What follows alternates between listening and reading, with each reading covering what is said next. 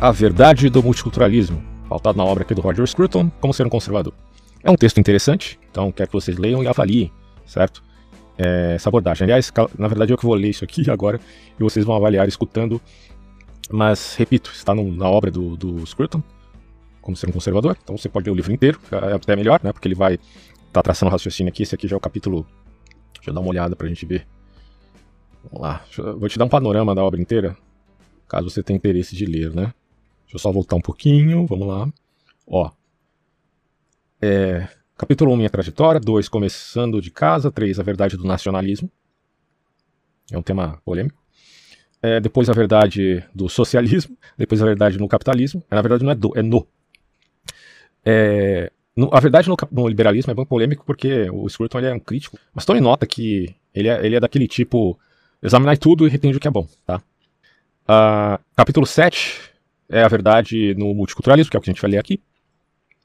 Depois ele vai falar a verdade no, ambi ambientalismo, a verdade no internacionalismo, isso aqui é bem polêmico, e a verdade no conservadorismo. Depois, esfera de valor, questões práticas e uma despedida, impedir o pranto, mas admitir a perda. Enfim, temática assim. É... Esse, é, esse é um livro muito interessante, cara. Realmente é uma obra que deve ser estudada para todo pensador da filosofia política, tá?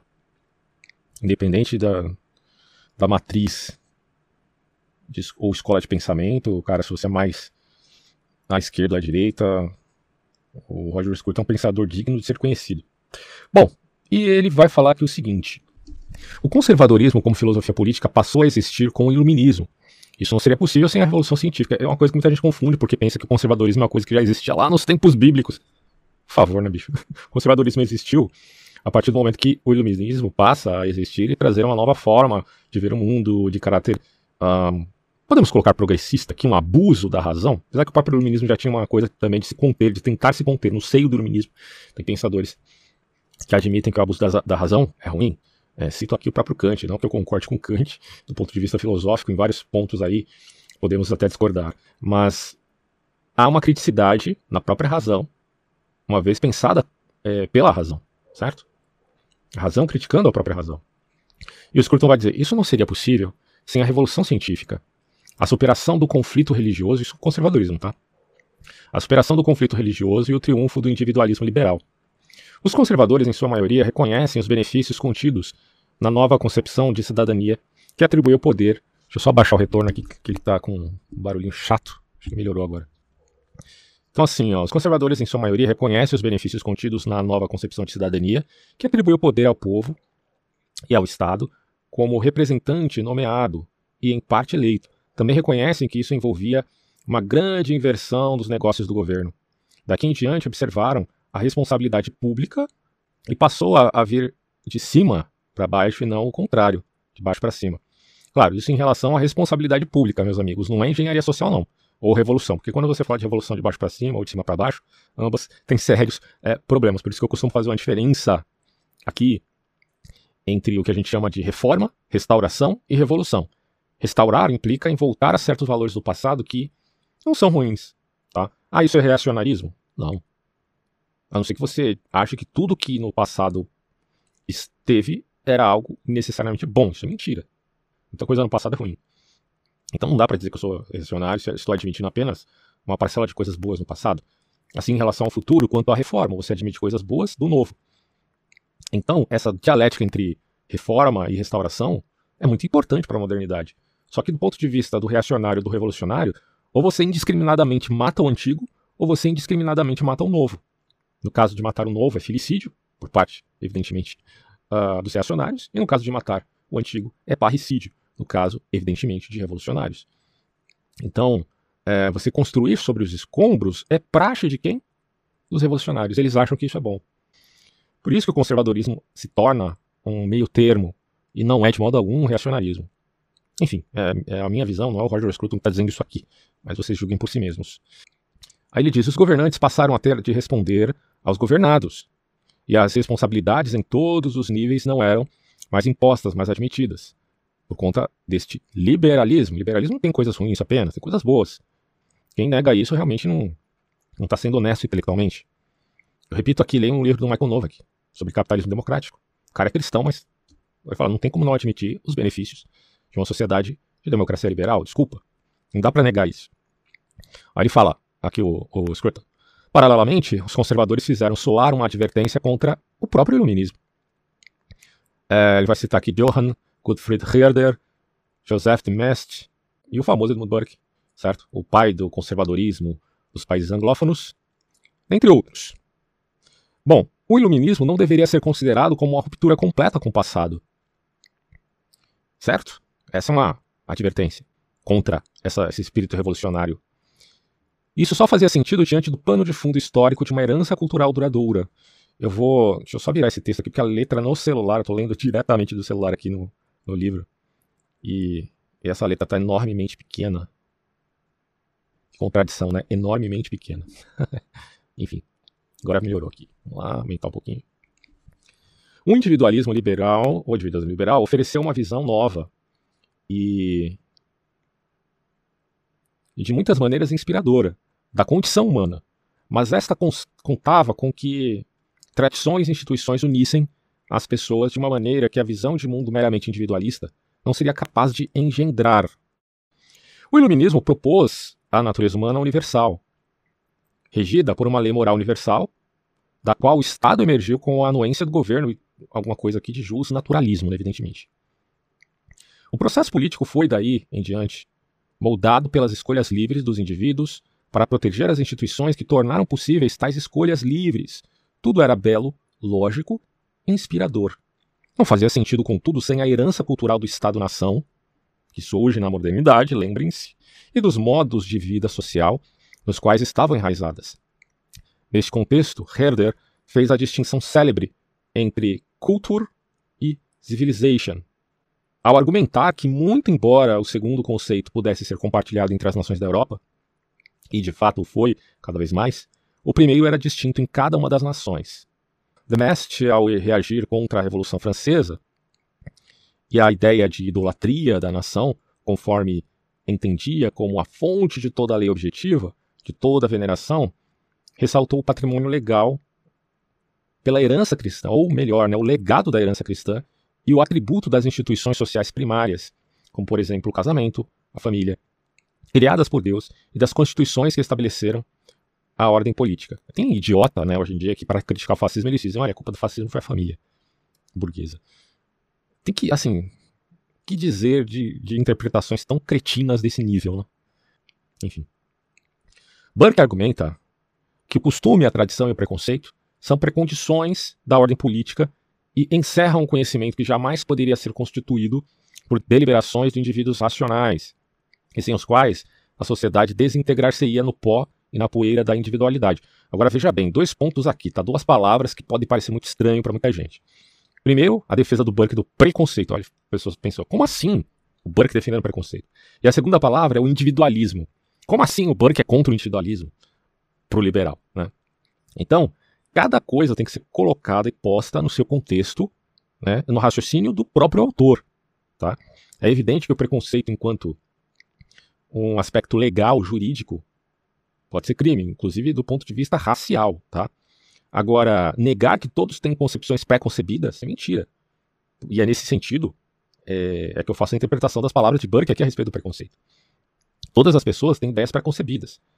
Porque para apurar essas ideias precisaria de um esforço monumental. É, todo mundo teria que ser filósofo, né, trabalhando ah, com acuidade os conceitos. Fato é que nem os cientistas fazem isso, né, trabalham com tanta acuidade assim os conceitos. Nem eles fazem isso é, que é tido como a nova classe sacerdotal do mundo moderno. Então, é, você achar que a conceituação dada agora pela modernidade por grupos minoritários é algo mais justo ou menos justo é bem complicado. Tá? Então, é uma coisa aqui, do ponto de vista, repito aqui, filosófico, é necessário a gente refletir bastante, uh, mas já partindo do pressuposto de que o costume ele nos leva a ter uma, uma postura por hábito. Né? Essa é a tradição britânica aí do conservadorismo.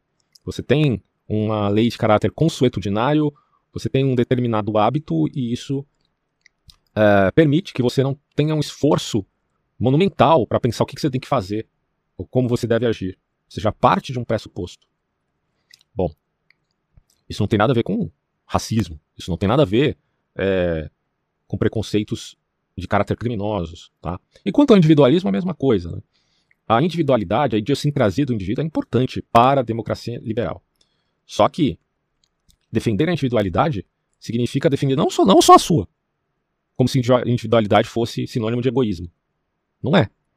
Conceber a ideia de individualidade significa reconhecer a do outro antes de você reconhecer a sua. É uma premissa, inclusive, cristã. O amor ao próximo indica o amor a si mesmo, e vice-versa. Tá? É, mas antes de tudo, amor a Deus, né, como diz a premissa cristã. Então, há uma evidente dialética entre coletivo e indivíduo, indivíduo e coletivo, singular e plural, plural e singular. Essas coisas têm que ser pensadas à luz do seu próprio contexto, certo? Não vamos confundir aqui. Bom, aí o Roger Scruton continua. Todas essas reflexões foram apresentadas como advertências. A liberdade conquistada pelo iluminismo subentendiam os conservadores. Era algo frágil e ameaçado. Pressupunha uma base cultural que não poderia proteger-se por si só. Apenas quando as pessoas permanecem unidas por laços mais fortes do que a liberdade de escolha, é que esta pode ganhar a relevância prometida pela nova ordem política. E devem existir laços, laços mais poderosos na vida do que a mera burocracia da democracia liberal. Se tudo é burocracia, então tudo aqui é uma construção artificial, não tem nada de autêntico na relação da pátria, uh, do Estado, do governo e da família. Tudo é apenas uma conjuntura burocrática. Não dá. Né? Nenhum conservador. Por isso que o conservadorismo acerta muito nesse quesito, sabe? É, algo está além do aspecto meramente burocrático, porque se não tivesse, não teria fundamento. Quem for honesto intelectualmente, cara, tem que admitir isso. Agora, hoje em dia, a gente está vivendo a era da pós-verdade, né? Das ideologias e narrativas ficcionistas. Aí é um problema. E aí o Scruton vai dizer: e esses vínculos mais fortes estão enraizados de modo muito profundo na comunidade, entrelaçados nos costumes, ritos, língua. Poxa, a linguagem, a cultura.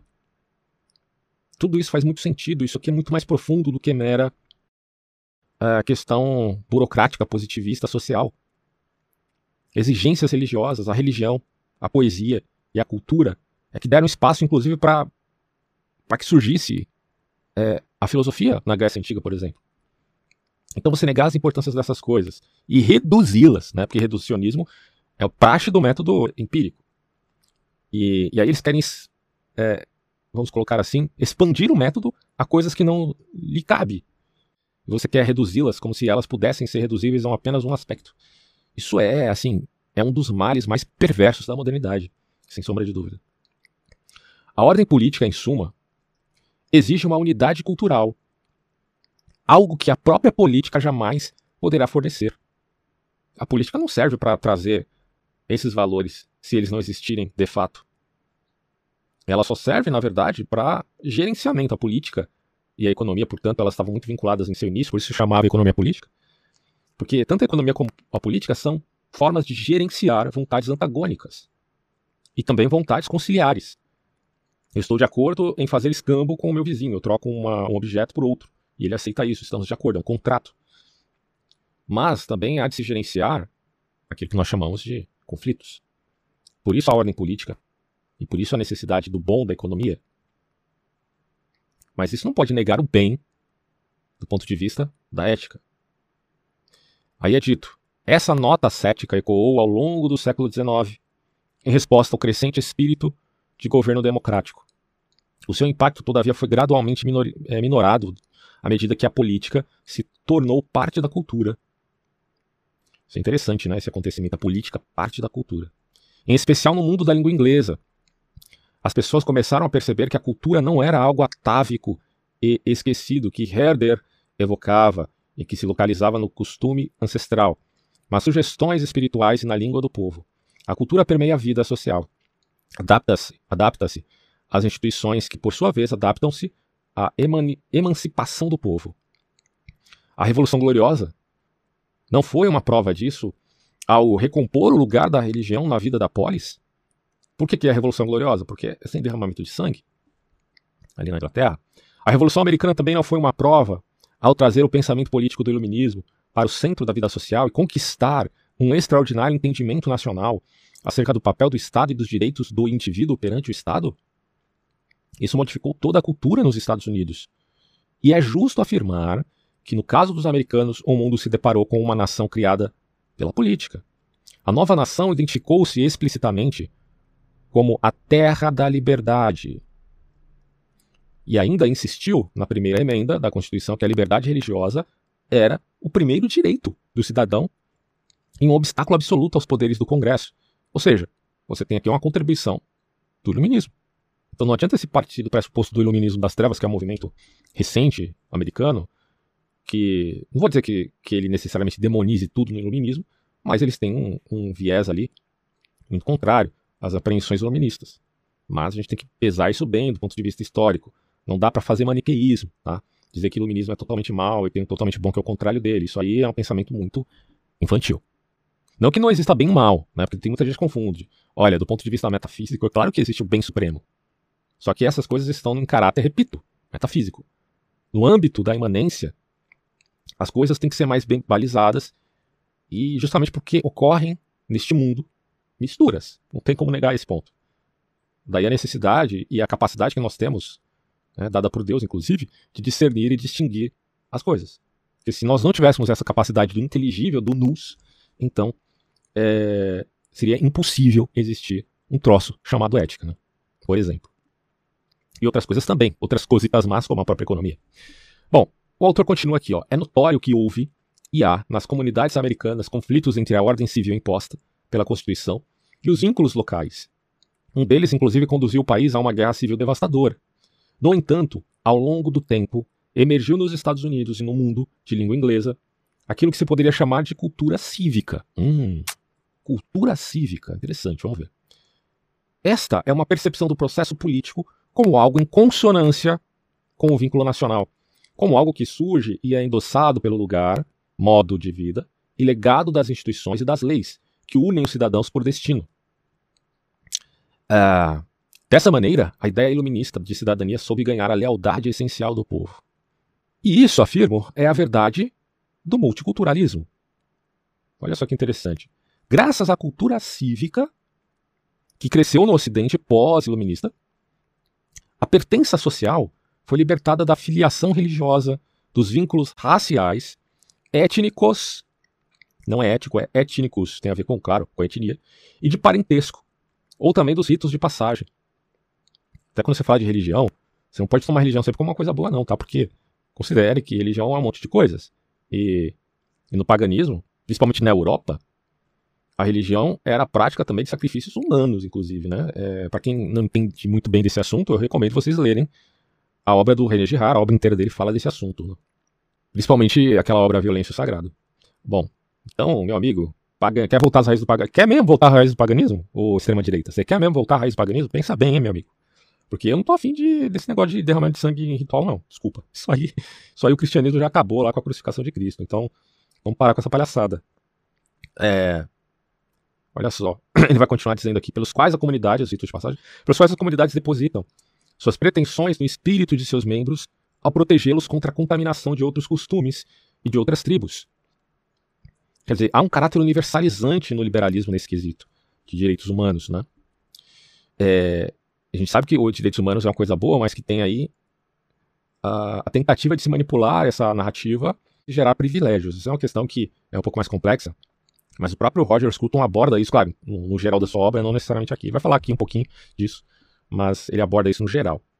E ele continua dizendo: é por isso que é tão fácil imigrar para os países ocidentais.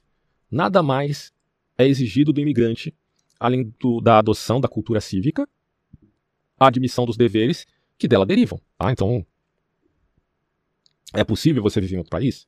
É possível. Desde que você faça isso pelos mecanismos legais determinados para aquela nação a qual você quer uh, viver. Uh, no passado, isso era, digamos assim, era um pouquinho mais complexo, né? Aí ele diz, apesar que na, na próprio texto da Bíblia Sagrada, você tem apreensões a respeito do estrangeiro, porque como a coisa era bem complicada em relação ao estrangeiro, por conta das guerras, das, das batalhas tribais, algumas leis, inclusive na própria, na, na, na própria Pentateuco, você tem, na Torá, né, você tem leis referentes ao estrangeiro, a preservação deste. Interessante isso. Bom, aí é dito aqui, ó, isso não significa que a obrigação política é reduzida a um contrato, mesmo que haja pessoas que a tratem dessa maneira. Ainda está enraizada em uma determinada associação pré-política em que o território, a história, a vizinhança e o costume desempenham um papel decisivo. No entanto, essa associação pré-política provou-se permeável à visão individualista liberal do, do, do cidadão, aliás, do cidadão. Nossas obrigações perante os outros, perante o país e o Estado foram reorientadas e abriram caminho para a entrada de pessoas fora da comunidade, desde que elas também possam viver de acordo com o ideal liberal de cidadania. Não é preciso dizer que muitos imigrantes vêm para os países ocidentais, principalmente para os países de língua inglesa, em busca das vantagens oferecidas pela, justamente pela jurisdição liberal, mas sem compreender e aceitar as responsabilidades. Eles querem os direitos, mas e os deveres? Não vai considerar, não? Bom. É, então, quando você fala aqui de multiculturalismo, a gente já está entendendo que a, o âmago do tema aqui da polêmica é a imigração. É um tema muito caro hoje nos debates políticos, tá? Eu falo no âmbito cosmopolita, não falo nem no âmbito nacional, porque aqui no Brasil as pessoas continuam discutindo idiotia. Aqui no aqui, o Brasil é um atraso de vida, bicho. Ainda bem que existe internet para a gente poder distinguir entre o Brasil e o debate que acontece fora do Brasil. Felizmente temos a internet. E temos os livros também, né, graças a Deus, para poder conceber essas ideias mais bem concatenadas. Não que no Brasil não tenha grandes pensadores, tem, tem sim. Mas eu não acho que seja a maioria, infelizmente. Ó, aí é dito aqui, ó, e muitos ficam descontentes com uma forma de lealdade que é aparentemente tão abstrusa, desprendida e depurada do fervoroso sentimento de unidade da religião. Essa, entretanto, é outra questão a que retornarei. É, até porque se você for para um país muçulmano, você é obrigado a seguir a, Sharia. Dependendo do país, né? Se é mais sunita, se é mais xiita, vai depender uh, do governo. Mas em geral, acredito que se você é um cristão e vai para um país muçulmano e vai morar lá, você não pode sair pregando o cristianismo à torta e à direita, não, bicho. Porque a Sharia é uma mistura do laico com o religioso. Quer dizer, na verdade, apregou uma lei religiosa, não laicizada, como acontece no Ocidente. A visão iluminista da natureza humana baseou-se na ideia de que seres humanos em toda parte gozam do mesmo, dos mesmos poderes. Isso aqui é a visão iluminista, tá? Todo ser humano tem poderes de raciocínio e que esses poderes podem conduzi-los por conta própria na direção de uma moralidade comum e de um repertório comum de sentimentos. Por isso, esse arcabouço universalista da, da visão iluminista. A razão, lembrem-se. Obras de arte do iluminismo europeu tomaram como objeto principal outras culturas, outros países, outro clima, assim como moldaram com clareza um retrato da natureza humana compartilhado pelos diferentes povos do mundo.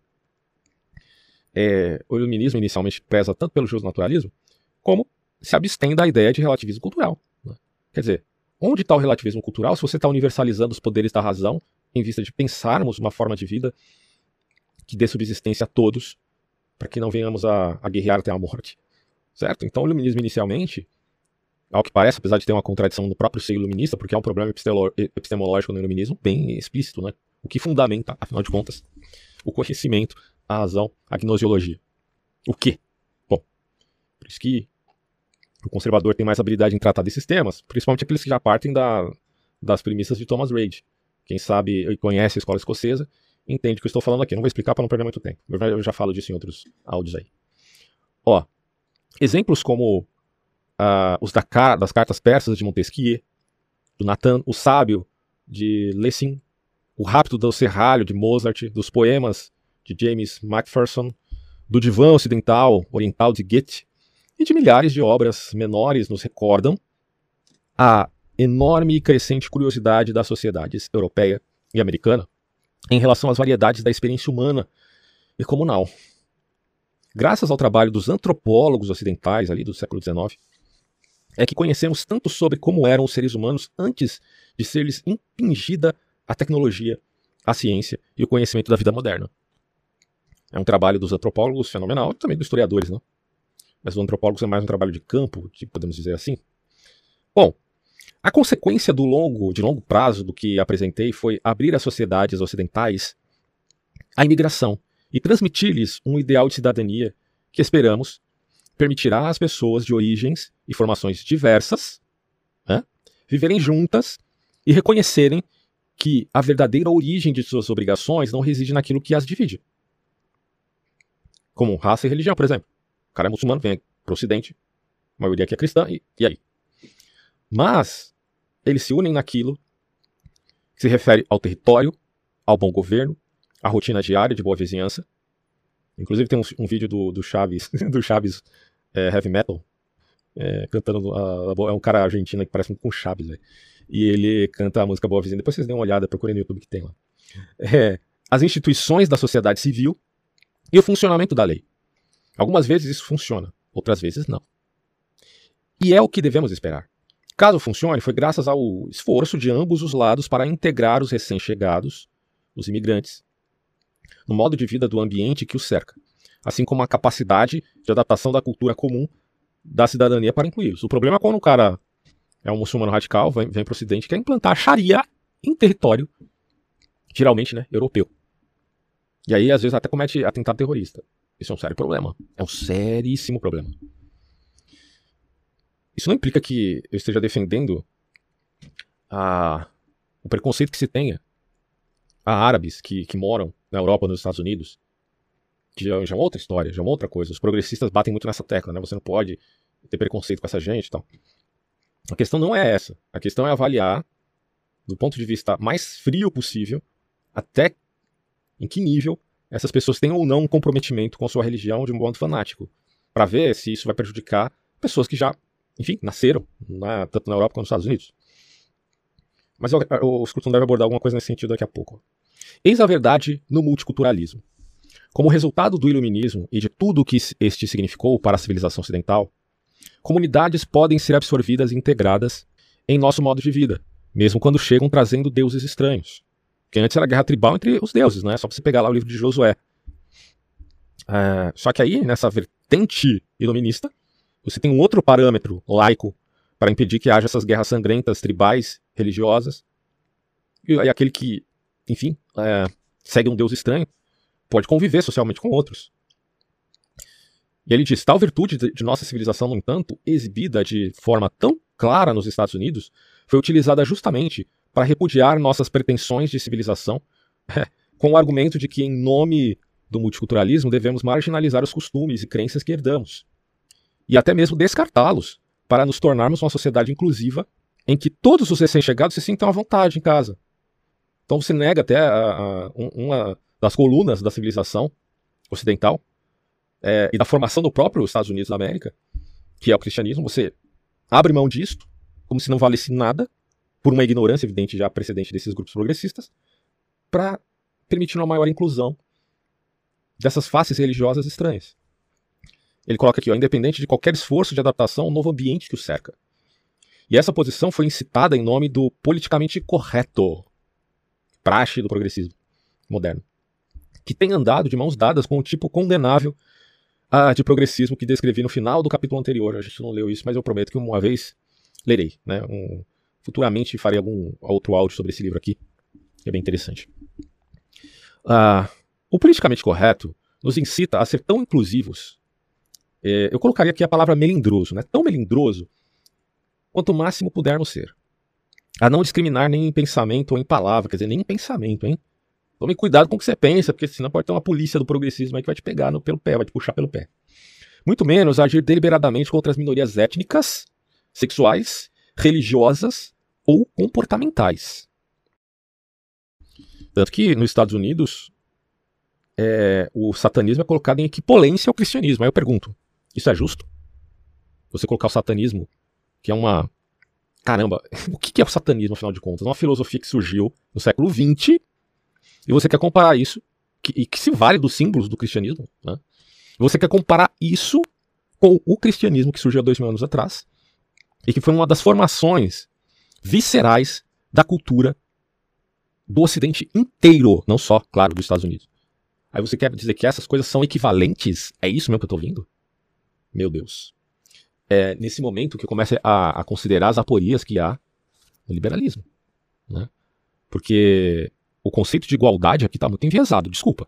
Não dá para você nivelar essas coisas uh, da mesma forma. Não, não tem como. Né? Eu não estou dizendo que você tem que perseguir ou que você tem que desrespeitar pessoas que têm um segmento religioso diferente. Há liberdade de culto até para satanistas, seja nos Estados Unidos, seja no Brasil. Agora, o que você não pode é colocar essas coisas em caráter de equipolência. Não dá. Não dá para fazer isso. Desculpa. Assim como o cristianismo não é colocado em caráter de equipolência ao islamismo em países islâmicos. Eles não fazem isso. Porque eles têm uma identidade também que querem preservar da sua própria estrutura civilizacional.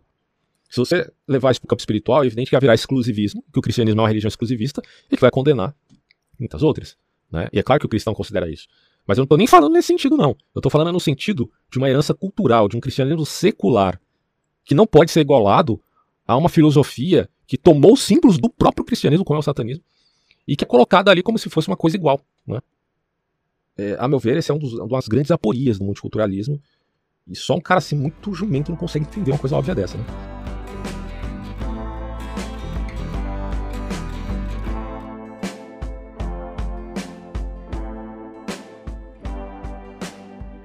Vamos lá. O politicamente correto, segundo Scruton, nos incita a ser tão inclusivos quanto pudermos, a não discriminar nem em pensamento ou em palavra, muito menos agir deliberadamente contra as minorias étnicas, sexuais, religiosas ou comportamentais. É claro, o Estado é laico, o Estado não é cristão, tá? Isso tem que ficar claro. Mas isso não implica de você reconhecer uh, as maiores benesses de uma, de uma religião em relação a outra, que na verdade nem religião é, mas é, ainda está no status de seita. Então, pelo amor de Deus, são coisas muito diferentes. Para ser inclusivos, somos encorajados pelo politicamente correto a denegrir aquilo que mais sentimos. É, acima de tudo, como nosso, né? Então nós denegrimos o que é nosso a favor do valor supremo da inclusão. O diretor-geral da BBC recentemente condenou a própria emissora e os programas como odiosamente feitos para a classe média branca. Ai, meu Deus. Isso aqui é a nova moral, né? A nova moral, vocês já, vocês já devem conhecer a listinha. Tem toda uma lista de 10 mandamentos, ou mais mandamentos da nova moral. Procurem aí na internet, vocês vão encontrar. é claro que a nova moral é progressista. Entre aspas, é nova entre aspas, tá? Acadêmicos olham com desprezo para o currículo definido é, dos tais homens brancos europeus mortos. Uma instituição de caridade britânica, dedicada às relações raciais, condenou como racista a afirmação de uma identidade nacional britânica. Quer dizer, imagina o Japão, né, nessa história toda. O Japão tem uma identidade étnica, certo? Ou estou enganado? Tem. Tem uma história cultural, tem identidade o quê? Étnica. Você acha que o Japão vai ignorar isso? Quer dizer, não, não, não está colocado ali no cálculo do que é ser japonês, a sua própria identidade étnica. Mas aqui no Ocidente as pessoas estão dizendo que é um erro se identificar, pelo menos no campo aqui, segundo o Scruton, da suposta caridade britânica. Todas essas declarações insultuosas expressam o código do politicamente correto apesar de incluírem uma condenação deliberada de pessoas com base em classe, raça, sexo ou cor. O propósito não é excluir o outro, mas condenar a nós mesmos. Então, olha o erro disso aqui. A base da inclusão, segundo esses caras, é a condenação de nós mesmos. Então isso cria o quê? Uma culpa insidiosa é, que não tem justificativa alguma. Porque você se culpa por ser o que você é você está se culpando de ser porque, pelo que você é. Certo? Em prol do melindre do discurso do politicamente correto. É, é, claro que se você for alguém que está cometendo um crime, como é o racismo, então, se você é isso, desculpa, você, é uma coisa muito errada. e você vai ter que ser, é, prestar contas disso. Tá? Mas da mesma forma que uma pessoa branca pode ser racista, por que diabos uma pessoa que é amarela, que é negra, que é, enfim, africana ou nipônica, ela também não, pode, não possa ter preconceitos. Qualquer ser humano que é feito de uma mesma estrutura, e de fato é, pode ser preconceituoso no nível de cometer um crime contra a legislação de seu país. Ou eu estou errado? Ó, a bondosa defesa da inclusão disfarça o desejo, nem de longe virtuoso, de excluir aquele que outrora foi o excludente. E, e a bem da verdade, é, se o meu antepassado lá atrás foi um cara preconceituoso, por que, que eu tenho que pagar pelos crimes dos meus pais? A própria Bíblia diz isso. Será, será que é justo os filhos pagarem pelos pecados dos pais? Responde aí para mim, é justo os filhos pagarem pelos pecados dos pais? É... Mas deixa eu repetir essa parte. A bondosa defesa da inclusão disfarça o desejo, nem de longe virtuoso, de excluir aquele que outrora foi o excludente. Em outras palavras, a vontade de repudiar o legado cultural que nos define. A mentalidade do abaixo todos nós é, coloca entre aspas aqui, abaixo a todos nós. O que nós somos, não importa. O que importa é a inclusão. É destinada a eliminar as antigas e insustentáveis lealdades. Quando morrem antigas lealdades, morre também a antiga forma de pertencimento. Ele coloca pertença na tradução aqui, claro. O iluminismo, que parece conduzir por vontade própria uma cultura de repúdio, destrói a explicação ao debilitar as convicções sobre as quais foi fundada a cidadania. É o que temos testemunhado na vida intelectual do Ocidente. É, a meu ver, uma completa contradição. O aspecto mais interessante dessa cultura do, de repúdio foi o ataque desferido pelos escritores, filósofos e teóricos políticos do iluminismo ao lugar central atribuído à razão nas relações humanas, a ratio. O antigo apelo à razão é visto como uma mera atração pelos valores ocidentais, que dos iluministas, tá? Que fizeram da razão uma pedra de toque, né? E assim reivindicaram uma objetividade que nenhuma cultura poderia possuir. Ficou uma coisa meio cartesiana, diria. É, é, o problema do racionalismo. Razão é uma coisa, racionalismo é outra. O Schaeffer, né, um autor cristão, ele trabalha muito bem esse conceito, essa diferença. As culturas oferecem um sentimento de pertença como membro de um grupo, não a verdade e, portanto, não podem fazer reivindicações restritas sobre os que as veem do ponto de vista de quem está fora daquele território. Além disso, ao afirmar a razão como fonte, a cultura ocidental, sem, segundo a crítica pós-modernista, dissimulou o próprio etnocentrismo. Isso revestiu os modos de pensar do Ocidente como se possuíssem validade universal. Por isso, a razão é uma mentira. E ao expor a mentira, revelamos a opressão que está no âmago de nossa cultura. Vamos ver se faz sentido isso. Ele vai dizer aqui, ó. Destronar a razão anda de mãos dadas com a descrença na verdade objetiva. Olha, olha esse ponto aqui, tá? Porque é claro que houve aqui uma confusão entre o excesso do racionalismo e o desbarate do valor da razão em si. Uh, quem faz uma crítica muito salutar a esse respeito, da diferença entre razão e racionalismo, não é só o Schaeffer, não. Tem o Edmund Husserl, um grande filósofo aí da primeira metade do século XX, da fenomenologia. Ele fala da crise das ciências europeias, das ciências humanas, e ele faz essa diferenciação. Não é porque você tem uma crítica ao racionalismo que você ignora o papel da razão. Né? Enfim, aí o Scruton tá meio nessa pegada, imagina, vamos ver. Ele diz: destronar a razão anda de mãos dadas com a descrença na verdade objetiva. As autoridades cujos trabalhos são muitas vezes os, os mais citados no desmascaramento da cultura ocidental são todas incrédulas e inflexíveis. Nenhum argumento pode ser utilizado em face do desprezo pela cultura que torna possível o argumento. Assim, como os céticos rapidamente descobrem, as leis da verdade e da dedução racional são de defesa impossível, sem que sejam ao mesmo tempo pressupostas. Claro, do ponto de vista epistemológico, de fato, você tem um problema quanto a isso, já citei isso aqui. É o fundacionismo da epistemologia. É, uma espécie de impasse met metalógico desafia os defensores do antigo currículo e da disciplina por ele expressa, e assistem em silêncio ao modo como as novas autoridades anti-autoritárias colonizam, essa é a palavra mais adequada aqui, estão colonizando o terreno. O Nietzsche é o favorito desde que afirmou explicitamente o seguinte: não há verdade. Ou verdades. Em que contexto fica a questão, mas ele disse isso. Só que aí ele diz assim: ó, o que Nietzsche disse tanto é verdade no caso, não é verdade, visto que não existem verdades, quanto é falso. É um jogo de palavras que ele faz aqui, porque se o que Nietzsche está dizendo é verdade, então, logo, isso é só uma interpretação e não pode ser uma verdade puramente verdade, né? É uma coisa óbvia. É aquela velha aporia do relativismo. Se tudo é relativo, então dizer tudo é relativo também é relativo, não pode ser um absoluto. Ou você admite que é algo absoluto, ou você não admite nada e cairá em aporia. Enfim. É óbvio, né? Entretanto, somente do ponto de vista do iluminismo é que tal resposta parece uma refutação. O novo currículo está no âmbito da refutação marginalizada, bem como a marginaliza a verdade. Quer dizer, é dar um tiro em si mesmo, marginalizar a verdade. É marginalizar a si mesmo, porque senão a verdade. Qual é o status necessitarista da defesa das minorias? Por que defendê-la se não a verdade? né? E se não há uma intersecção de verdade e ética, principalmente, né? Porque a verdade fala do ser e do não ser, a ética do bem e do mal. Bom, ele diz: isso explica o apelo de pensadores recentes, como o carinha lá, né, o francês Michel Foucault, também o Jacques Derrida, uh, Richard Hort, que devem a projeção intelectual que possuem não aos argumentos, mas ao papel que desempenham ao autorizar a rejeição da autoridade e ao compromisso absoluto para com a impossibilidade de compromissos absolutos, né? Os caras já partem de uma, assim, de uma contradição para formular toda uma filosofia em cima da contradição. Você perde tempo lendo esses caras, não, tudo bem, leia, leia, não tem problema não. Mas pelo menos tem consciência disso, né? É que a premissa do cara já é, uma, é pautada em contradição, bicho. Ai, ai. Ó, em cada um deles encontraremos a visão de que a verdade, a objetividade, o valor, o significado são quiméricos. E tudo que podemos ter, tudo que necessitamos ter, é a segurança cálida da própria opinião. É a revolução de Protágoras. Lembra do Protágoras? O homem é a medida de todas as coisas. Essa é a modinha da vez. Agora, por que, que esse pessoal são tão puritanos se eles não têm um fundamento moral porque partem de Protágoras? Fica a pergunta. Assim, a falta de treinamento filosófico da modernidade é uma coisa monstruosa, meus amigos, monstruosa. Porque eles não conseguem conceber uma coisa tão óbvia como essa aqui.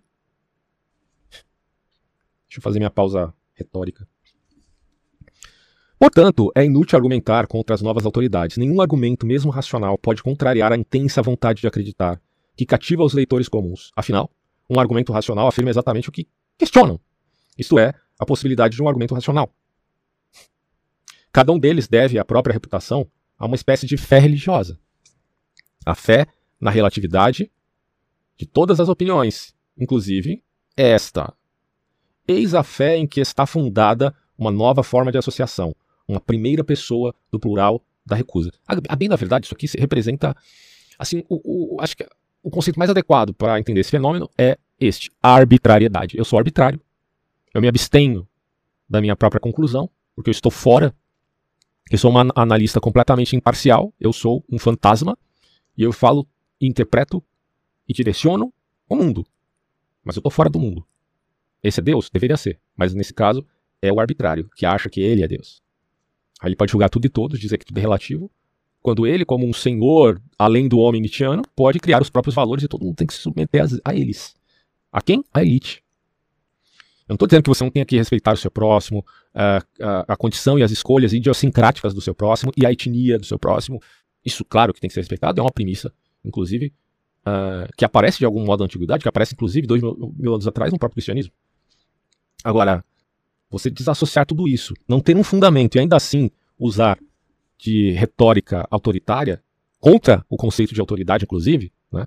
é o fascista que acusa todo mundo de fascista, sendo ele mesmo fascista, de esse tipo diferente, porque parte de outros pressupostos, de sinais trocados. Bom, desculpa. Eu não sou tão trouxa assim para cair nessa sua lábia, não. Certo? Ó.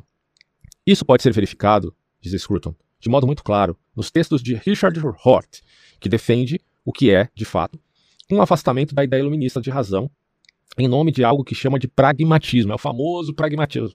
Bem problemático. Assumindo-se como parte da tradição criada ali por C.S. Percy e William James, que afirmam que a verdade científica de uma crença e a sua utilidade prática não são virtudes independentes. A crença mais útil é aquela que melhor lida com o mundo. A crença que, quando colocada em prática, comporta a maior possibilidade de sucesso. Obviamente, porém, isso não é uma característica suficiente da diferença entre o verdadeiro e o falso. Quem quer que busque uma carreira acadêmica em uma universidade americana achará as crenças feministas úteis. Assim como as crenças racistas eram úteis para o, os universitários da Alemanha nazista. Né? Se tudo é uma questão de pragmatismo e de utilidade, então era útil ser racista na Alemanha nazista. Você ia se dar bem naquela sociedade. Você ia ser louvado, não teria nenhuma ojeriza ao seu respeito. Só que hoje, se a coisa da utilidade deste Zeitgeist, se o Zeitgeist é uma coisa tão fluida assim, é mais válido você, numa faculdade, ser uma feminista. É fácil hoje, né? O difícil é, é se opor. Mas nadar na correnteza, tipo, ser levado por ela é muito fácil. O problema, meu amigo, é que você pode se afogar, né? Não se esqueça desse detalhe. É, aí o Scruton vai dizer, contudo, isso dificilmente demonstra que tais crenças são verdadeiras. É óbvio que, que essa é uma questão de utilidade. Cadê a verdade aí? O texto virou aqui no meu celular. Aí voltou agora. Sendo assim, o que realmente quero dizer com útil Fica a pergunta? Bom, uma sugestão é a seguinte: uma crença é útil quando é parte de uma teoria bem-sucedida. Uma teoria bem-sucedida, no entanto, é aquela que apresenta prognósticos verdadeiros. Por isso temos andado em círculos, definindo a verdade como utilidade e a utilidade como verdade. É um argumento circular, assim, mais, dos mais fracos né, possíveis. Uh, de fato, é difícil encontrar um pragmatismo plausível que não se reduza a uma afirmação como essa. Uma proposição verdadeira é aquela que é útil na medida em que as proposições verdadeiras são úteis. Nossa, aí o Scruton vai dizer, é impecável, mas bem vazio. É... a ameaça da vacuidade não intimida o, o, esse autor Hort, que vê o pragmatismo como uma arma contra a antiga ideia de razão. Apesar de fracassar miseravelmente ao dizerem que realmente consiste pragmatismo, esse, essa falha não é de interesse de seus seguidores, que a aceitam sem dificuldades. Hort invoca o seu pragmatismo como uma espécie de feitiço mágico que, uma vez lançado, nos conduz para um mundo onde o decreto da razão não funciona. É isso que o eleva à condição de guru nos departamentos de humanidades. Em suas próprias palavras, ele vai dizer aqui, eles, os pragmáticos, visualizam a verdade como o que é bom para nós acreditarmos. Eles não veem a cisão entre verdade e justificação como algo a ser superado a partir do isolamento de um tipo natural e transcultural de racionalidade, que pode ser usado para criticar certas culturas e elogiar outras, mas simplesmente com a cisão entre o bem atual e o melhor possível. Para os pragmáticos, o desejo por objetividade não é o desejo de escapar das limitações de uma comunidade, mas simplesmente o desejo de alcançar maior concordância intersubjetiva possível. Olha aí, olha onde se pauta o fundamento da moral progressista.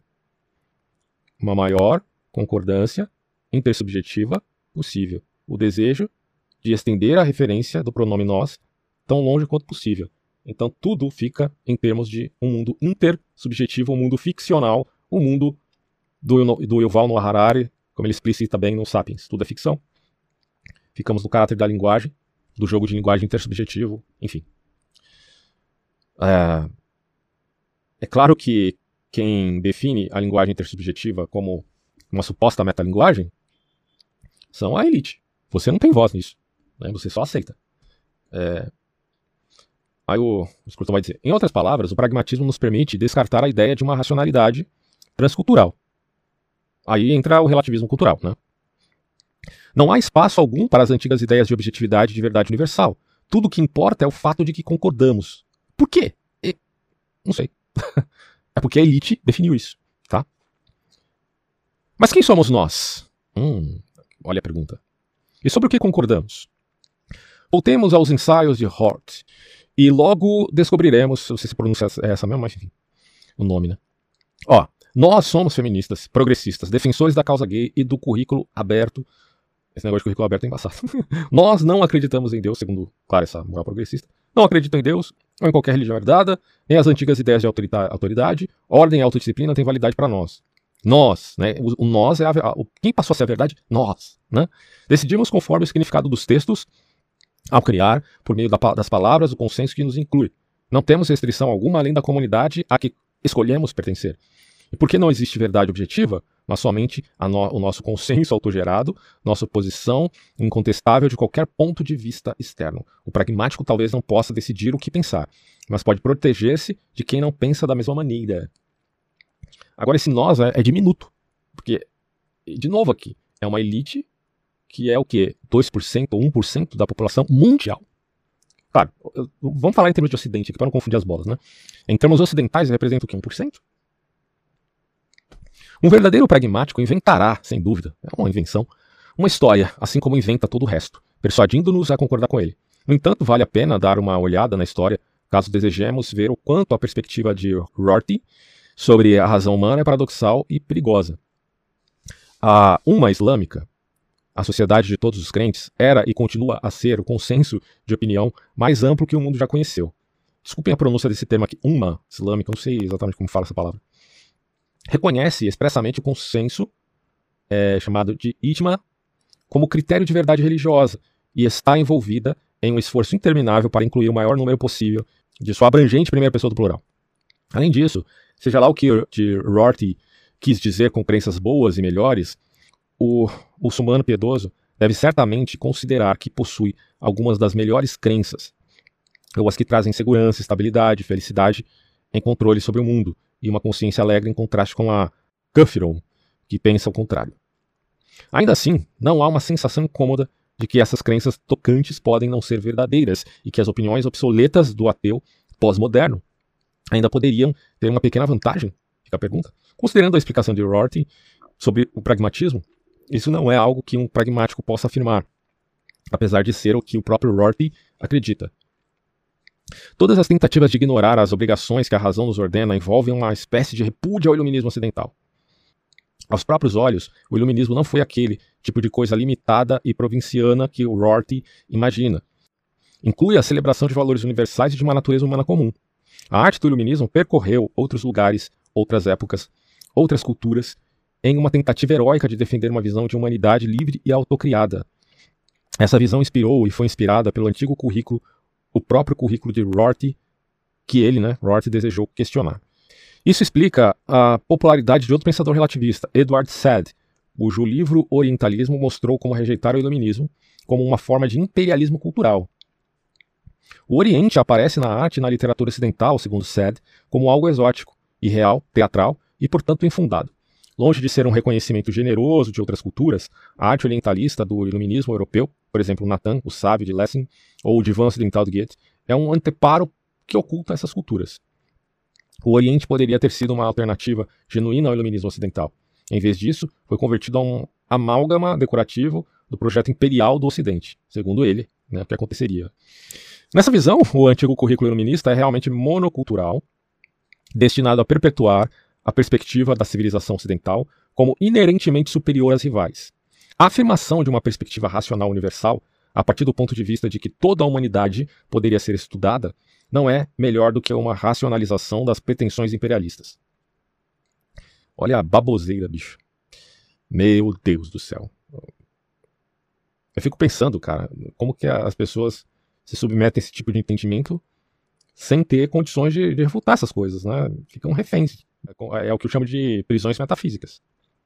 Porque faz parte do processo de linguagem. São ideias assim, é tipo, você joga merda no ventilador à vontade, né? A prática de jogar merda no ventilador é uma prática pós-moderna, né? porque vai destruindo, vai, vai contestando, vai contradizendo, vai mostrando as contradições, e vai se apegando e se justificando em todo tipo de contradição, até você se reduzir a uma nada, a uma poeira, e somente isso. E aí você perdendo sua completa identidade de ser um, um ser com dignidade humana, propriamente dita, aí você se abre a qualquer tipo de loucura. É o problema que eu já mencionei aqui sobre a, a redução do ser. Ó, em contrapartida, é, diz Scruton, nós que vivemos num ambiente amorfo e multicultural da cidade pós-moderna, devemos abrir nossos corações e mentes a todas as culturas e não devemos nos ater a nenhuma delas, segundo o autor, né? o Seth. O resultado inescapável disso é o relativismo. Hum? O reconhecimento de que nenhuma cultura tem qualquer direito especial à atenção e que nenhuma cultura pode ser julgada ou rejeitada de um ponto de vista externo. Tem um, um podcast que eu falo sobre relativismo cultural aqui no canal onde eu trato disso. Novamente, contudo, há um paradoxo. Os que defendem essa abordagem multicultural são, via de regra, veementes na rejeição da cultura ocidental. Engraçado isso, né? Ele sempre. Todo mundo que defende isso é contra a cultura ocidental. Bom, vai saber se boa parte desse pessoal não é agente eh, do outro lado, né? Do ponto de vista da guerra híbrida política.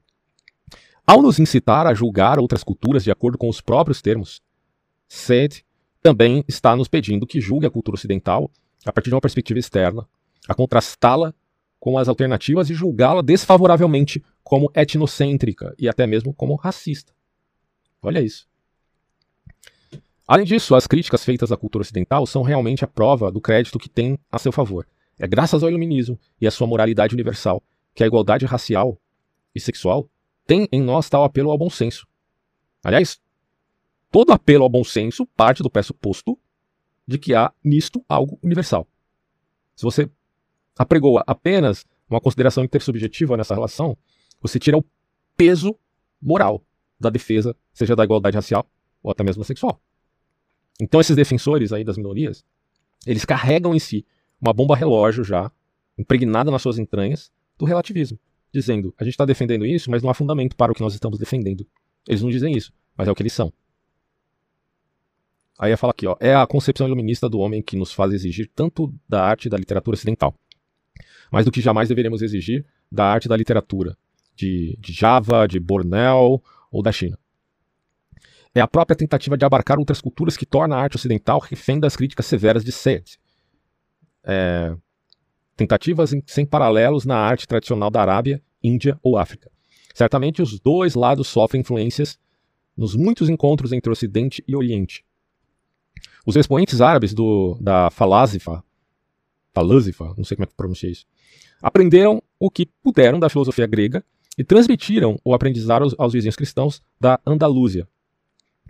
Naqueles anos de fértil interação, teriam sido difíceis dizer qual civilização era a tutora e qual era a pupila nos assuntos é, transmitidos. Contudo, o vetor específico de pensamento que levou artistas, poetas, músicos e filósofos a jornadas autoconscientes de descobertas em outras culturas, outros lugares e outros, outras épocas, não tem verdadeiro equivalente fora do iluminismo. Um exemplo disso, de fato, é a, é a tradição dos estudos orientais surgidos durante o século XVIII e que produziu tantos expoentes extraordinários de outras culturas como Sir William Jones de Calcutá e Max Miller, que produziram obras sem as quais a literatura clássica da Índia seria hoje praticamente desconhecida. Ademais, somente uma visão limitada de nossa tradição artística é que não se descobre em si uma abordagem multicultural, muito mais imaginativa do que qualquer coisa que é atualmente ensinada em, com esse nome. Bem antes do iluminismo, a cultura ocidental tinha o hábito de celebrar os valores humanos universais. É só a gente voltar lá na história. Embora enraizado na experiência cristã, extraiu daquela fonte, desta fonte né, cristã, um manancial de sentimentos humanos que se alastra de modo imparcial por mundos imaginários, ou seja, tem um caráter cosmopolita, porque tem valores no âmbito universal. Ali vai citar aqui, ó, de Orlando Furioso e Don Quixote, a Don Juan de Byron, é, a coroação de Popeia, de Verde, enfim, vai citando aqui vários nomes, a Canção da Terra, etc, etc, etc. A cultura ocidental tem se aventurado continuamente em um território espiritual que não tem espaço no mapa cristão.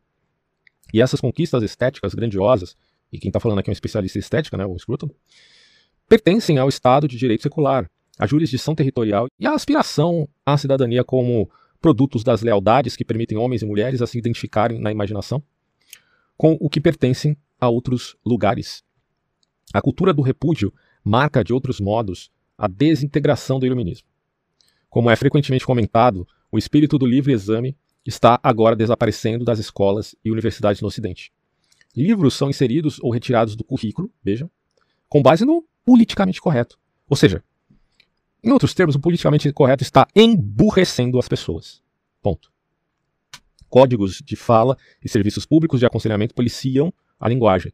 E a conduta de estudantes e de professores, muitos, é, é, aí, ponto e vírgula, muitos cursos são elaborados para transmitir uma conformidade ideológica, em vez de estimular a livre investigação, e os alunos muitas vezes são penalizados por chegarem a alguma conclusão considerada herética sobre os principais assuntos do dia. Quer dizer, e tudo isso pautado em algo que não tem uma fonte objetiva. Caramba, mas tem a fonte apenas numa legião. Né? Somos todos um. E nós dizemos o que é certo. Mas não há fonte objetiva para isso. Ah, vá tomar no cu, né? Porra. Não tem outra coisa para dizer. Ali fala aqui, ó. Em áreas delicadas, como estudo de raça e sexo, a censura é dirigida de modo patente não só aos estudantes, mas também a qualquer professor, por mais imparcial e escrupuloso que seja, que chegue às conclusões equivocadas, segundo eles. A cultura do repúdio, portanto, nos recorda que a livre investigação não é um exercício normal da razão humana. É só e só é atraente quando vista como via de acesso à condição de membro de um grupo, ou seja, é a promoção de um sentimento faccioso que tomou conta de uma elite. E essa elite quer falar por você. Ponto. E o número de idiotas úteis que segue isso, assim, é, às vezes, bicho, dá vontade até de dar um peteleco no cara e falar, bicho, acorda, larga de ser trouxa, né? Larga de ser trouxa, de seguir essas baboseiras aí. Não tem nem fundamento étnico, o negócio não tem fundamento ético, não tem fundamento moral, não tem fundamento lógico. Bom, ó, quando a experiência da pertença, que é uma experiência inclusive humana, a tendência do cara é, fazer parte de um grupo, fazer parte de uma coisa maior, né? É um sentimento humano. E esse apelo, né, uma coisa meio de Pavlov, é, de Skinner, né, de você fazer parte de uma coisa maior. E aí você usa de estímulos para conduzir essas pessoas a isso. É assim, estão colocando em você, é, estampando na tua cara. Seja nosso trouxa favorito. Quando a experiência de pertença a uma sociedade não pode mais ser vivenciada dessa maneira, toma posse um novo tipo de dúvida, explicitamente dirigida ao objetivo social prometido e apresentada como sucedânea das antigas e rejeitadas formas de vínculo. Um tema único perpassa as humanidades de modo, do modo como são, com frequência, ensinadas nas universidades americanas e europeias. A ilegitimidade da civilização ocidental. É, quer dizer, civilização ocidental é, todo mundo diz, ah, eles querem acabar com a civilização ocidental, isso é teoria da conspiração. Bom, o diagnóstico do Scruton é o seguinte: de fato, o que passa pelas universidades americanas e europeias, e brasileira também, né, que, que, que são macacos miméticos, eles estão imitando tudo que acontece lá fora, é, é um ataque a tudo que se chame civilização ocidental, porque eles dizem que a civilização ocidental é eurocentrista. Ponto. É, ele fala aqui, ó, todas as distinções são culturais, portanto construídas, portanto ideológicas, no sentido utilizado por quem? Marx. Formuladas pelos grupos ou classes dominantes para servir aos próprios interesses, para reforçar a, o próprio poder. A civilização ocidental é simplesmente o registro desses processos opressivos, e o propósito principal de estudá-la é desconstruir nosso título de associação como membros. Essa é a crença central que um grande número de estudantes nas humanidades é obrigado a engolir, preferivelmente antes de adquirir uma educação intelectual que permita questioná-la ou posicionar-se contra a literatura que a demonstra sustentável. Então, quer dizer, você vai para a faculdade para ficar mais burro, né? Coisa triste, velho. Bom, para expor a questão de outro modo, o iluminismo deslocou a teologia no centro do currículo para colocar em seu lugar a busca desinteressada pela verdade. É. Entretanto, em um período muito curto, vimos a universidade ser dominada por outro tipo de teologia. Quer dizer, é, tá bom, é, a teologia não é mais a rainha das ciências humanas, é, como era na Idade Média. Mas tira isso, tirou. Mas ficou. O trono ficou vazio? Não. Outro tipo de teologia tomou o lugar. Uma teologia que o Scruton vai chamar de ímpia, sem dúvida, mas não menos insistente na submissão incondicional à doutrina e não menos fervorosa na busca de, por hereges, céticos e, de, e desmascaradores. Tanto que a cultura do cancelamento é um tipo de inquisição. Quem não enxerga isso, não entendeu nada. É Inquisição. Só que é, é, claro que hoje, por conta até da tradição liberal, da democracia liberal, não vai se aceitar colocar esse pessoal na fogueira. Mas se pudesse, eles colocariam na fogueira literal, tá? E não só na virtual aí da internet. As pessoas não são mais queimadas na fogueira, aquele dizendo, não são mais queimadas na fogueira por suas opiniões. Hoje, simplesmente perdem um emprego, ou se forem alunos, são reprovados nos exames do curso, o efeito, porém, é similar, isto é, reforçar uma ortodoxia em que ninguém de fato acredita. Reforçar um credo, reforçar um dogma. É tipo, a gente, né? Foi inserido numa seita e, e a gente nem ficou sabendo. Pelo constrangimento constante, você acaba admitindo certos contornos desses melindres da seita que tomou conta do Ocidente inteiro. Quer dizer, o Ocidente, num processo autofágico, está se consumindo a si mesmo canibalismo puro. Né? Aristóteles afirmou-nos que todos os seres humanos desejam conhecer, mas errou ao indicar que só o fazem quando têm certeza que o conhecimento será reconfortante. É, as pessoas esquivam-se das verdades inconvenientes e constroem muros para tirá-las de vista. É difícil construir esse muro por conta própria, mas em parceria com outros e protegidos por uma instituição com muitos recursos, podemos adicionar à muralha o próprio bloco de prosa inflexível é, o objetivo não é contar mentiras, mas criar uma doutrina pública aceitável. Já que tudo é só uma questão de pragmatismo, né? E uma doutrina pública é aceitável se fornecer o fundamento para uma comunidade humana estável e internamente segura. Em suma, as amplas mudanças na vida cultural dos, das sociedades ocidentais têm sua origem na busca pela comunidade por pessoas para as quais as antigas lealdades perderam encanto. No lugar das antigas crenças baseadas na religiosidade, no discernimento e no vínculo histórico, os jovens recebem as novas crenças baseadas na igualdade e na inclusão e são informados de que reprovar outro estilo de vida é crime. Se o objetivo fosse apenas substituir um sistema de crença por outro, haveria uma abertura para o debate racional. No entanto, o propósito é substituir uma comunidade por outra. O projeto, contudo, é puramente negativo. Cortar dos jovens os vínculos que perderam o dinamismo moral e religioso, a atitude de não emitir juízo de valor a respeito de outras culturas anda de mãos dadas com a denúncia feroz daquilo que pode ser a própria cultura. Então, quer dizer, vai lá um índio, pega o seu filho que nasceu hermafrodita, enterra ele vivo e deixa ele morrer lá. Aí quem que você vai culpar? Vai culpar o missionário que tentou salvar a criança. Por quê? Porque ele está desrespeitando a cultura que você deveria tornar equivalente à do Ocidente. Essa é a aporia desse pessoal. Aí ele fala aqui, algo que temos visto repetidamente nas elites americanas, formadoras de opiniões desde o acontecimento de 11 de setembro de 2001, que deveria ter trazido mais ojeriza ao islamismo radical, fundamentalista, fanático, na verdade trouxe posteriormente, a, a, nessa próxima década de 2010 para cá, o oposto. Infelizmente, porém, não existe tal coisa como uma comunidade baseada no repúdio. O ataque contra a antiga herança cultural não conduz a uma nova forma de associação, mas somente a uma espécie de alienação, você só desconstrói, desconstrói, desconstrói, mas que, ah, você está caminhando para onde? É por essa razão, parece-me, que devemos ser conservadores culturais. A alternativa é um tipo de niilismo que se esconde sob a superfície de textos como é, Rort, Sade, Derrida e Foucault. Talvez o pior aspecto nesse, desse niilismo, o próprio Foucault já dizia, né, da, os, estruturalistas, eles apregoam isso. Eu não sei se Foucault seria estruturalista ou pós-estruturalista, mas se encaixa aí, né, uma desconstrução constante, até do, do homem, né, até do, do indivíduo, da, da mulher, enfim, do ser humano. Talvez o pior aspecto desse niilismo seja a acusação rotineira de racismo, feita contra qualquer um que se ofereça para endossar, ensinar ou defender os valores da civilização ocidental. Ali já é tido como racista até o colonialista. É... O termo da acusação do racismo tem levado comentaristas políticos e forças policiais em todo o mundo ocidental a se absterem de criticar ou tomar medidas contra muitos costumes abertamente criminosos que se instalaram no seio da sociedade. Quer dizer, eu, eu me pergunto como é que alguém aqui no Ocidente vai ser contra o costume bárbaro de circuncisão feminina.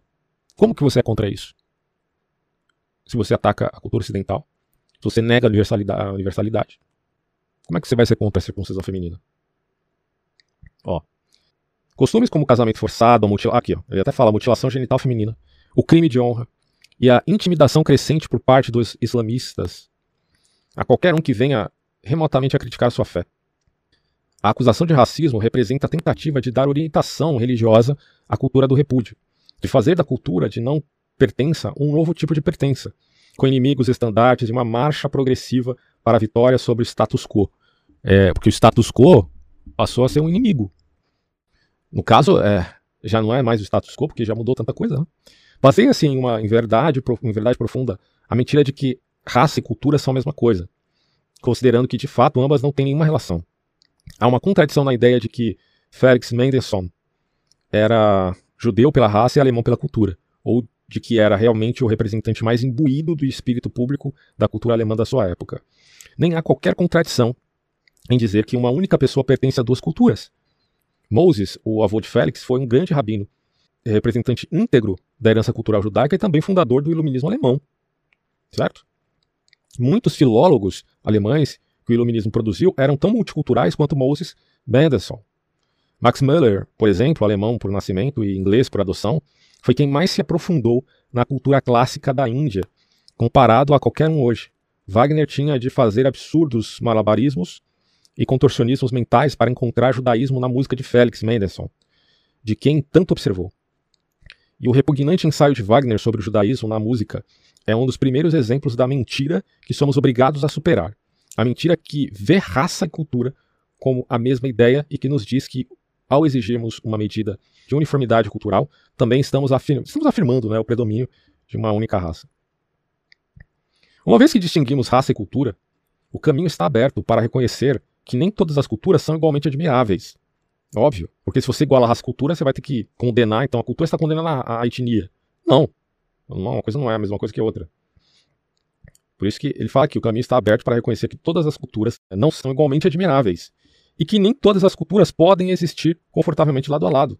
É uma coisa óbvia. É, a cultura canibal não pode ser igual à cultura ocidental, por exemplo. Negar isso, meu amigo, é renunciar à própria possibilidade de um juízo moral e, portanto, negar a experiência fundamental é, de comunidade. É exatamente o que tem feito os multiculturalistas hesitarem. É a cultura, não a natureza, que diz a uma família que caso a filha se apaixone por alguém de fora do círculo permitido, deverá ser morta, que meninos devem se submeter à mutilação genital, caso queiram ser dignas, meninas, né? Meninas, caso queiram ser dignas de respeito, e que o infiel deve ser eliminado quando Allah ordenar.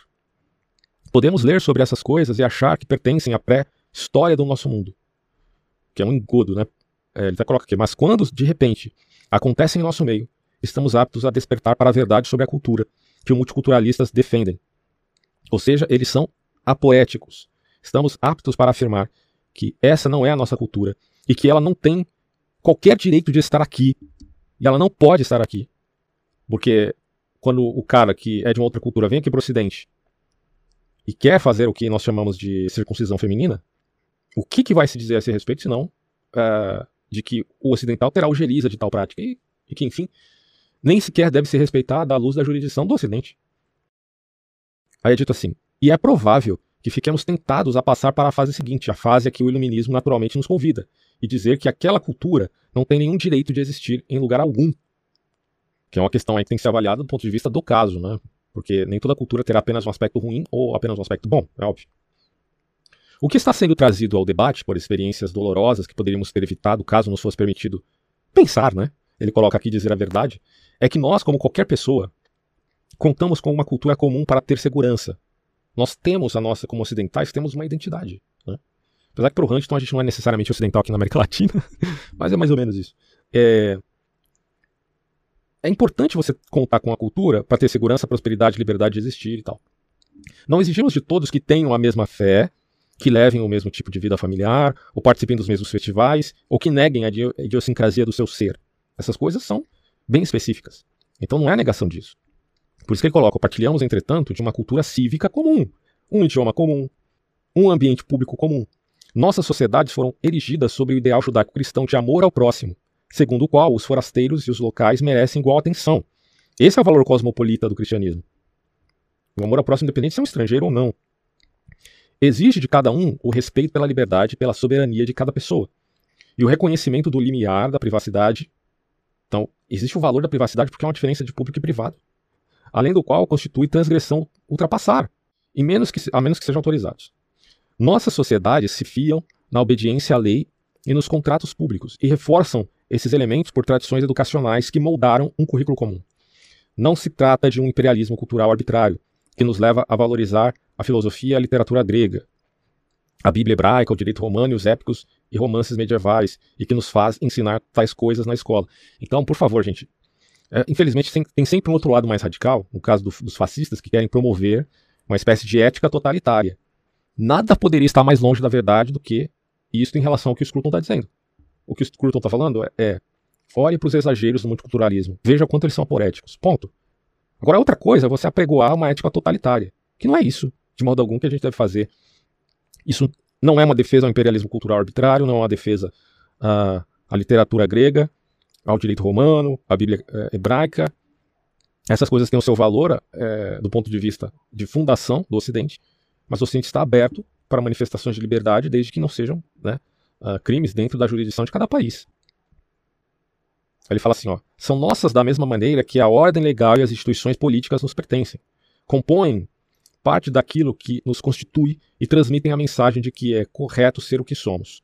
E a razão endossa tais coisas e nos diz que a nossa cultura cívica não é algo provinciano, que pertence a comunidades autocentradas, mas um modo de vida legítimo.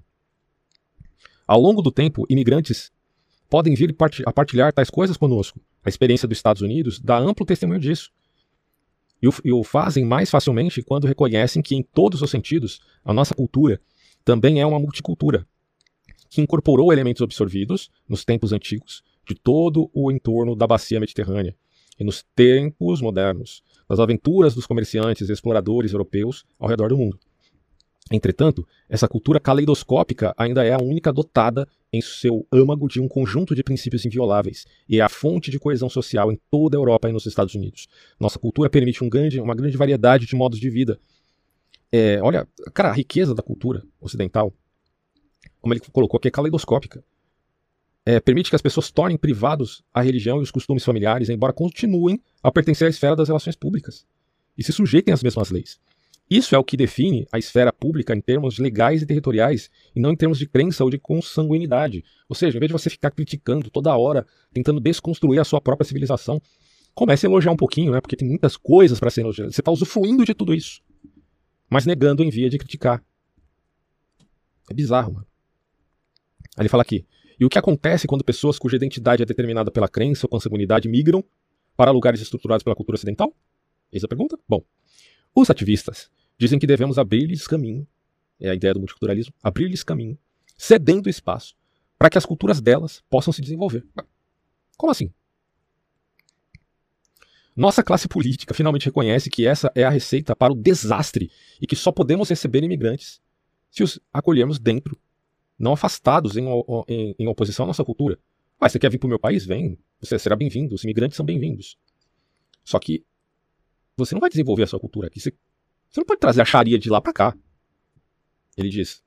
No entanto, significa dizer-lhes para aceitar as regras, os costumes e a maneira de agir, que podemos ser discrepantes aos antigos modos de vida. É um, isso seria uma injustiça? O Scruton vai dizer: não, não é uma injustiça. Se os imigrantes vêm para cá, é porque se beneficiam ao vir. Se um cara sai de qualquer país islâmico e vem para. Vai para a Europa, para a França, por exemplo, ele está indo lá porque é, pode ser uma contingência, tudo bem, mas de qualquer forma ele está indo para um país de primeiro mundo, né? enfim, um país que tem todos os seus problemas, mas vai beneficiar de alguma forma. Então ele tem que submeter às leis daquele país. Simples assim. Aí ele diz, o Scruton, é portanto razoável lembrá-los de que também há um custo. Mas você só quer direito e não quer dever? Qual o sentido disso, velho?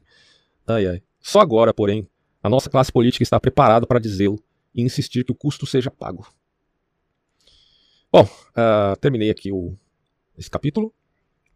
E.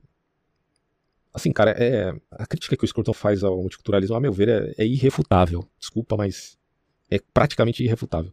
É, ao passo que a gente defenda os vários modos de viver, que é, o, que é o que o Ocidente propõe, esses malucos aqui, a favor de uma narrativa desconstrucionista, eles querem destruir o Ocidente e abrir espaço para qualquer tipo de ideia, porque eles nivelam uh, os modos de vida e vinculam raça com cultura. Quando na verdade cultura e raça não são a mesma coisa. Porque uma vez que você deva respeitar profundamente, cosmopoliticamente e cristianamente o estrangeiro, coisas da cultura dele que não se adequam à nossa não devem ser admitidas.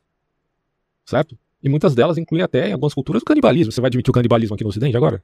Né? Então a aporia é óbvia, é, é, a crítica que ele faz ao multiculturalismo é realmente muito pontual. Finalizo por aqui, até próximos áudios.